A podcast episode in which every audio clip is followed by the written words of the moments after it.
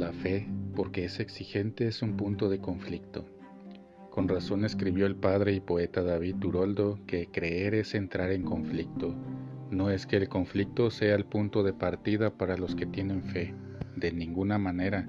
Conflictos, rupturas, discontinuidades son las consecuencias de asumir un estilo de vida con fidelidad. Es en este contexto y en la propuesta que Jesús asumió que comprendemos las palabras difíciles del Evangelio de hoy.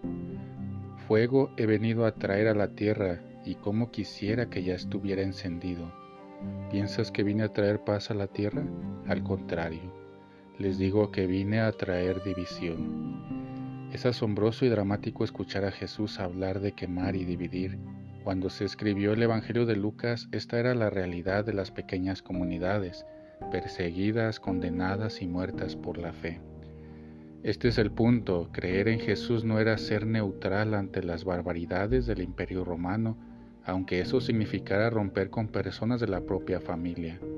La paz no viene cuando permanecemos fuera del muro. Ya Dante en la Divina Comedia escribió, los lugares más oscuros del infierno están reservados para aquellos que permanecieron neutrales en tiempos de crisis moral. Seguir a Jesús significa asumir una propuesta de vida, paz, compasión, misericordia, perdón, justicia y verdad que en un momento u otro requerirá confrontaciones y rupturas que pueden ser como un fuego para nuestras vidas. Y tenemos que quemarnos para no quedarnos al margen de nosotros mismos. Es sobre esta exigencia que el Papa Francisco escribió, pero no podemos hacer el cristianismo un poco más humano, dicen, sin la cruz, sin Jesús, sin abnegación?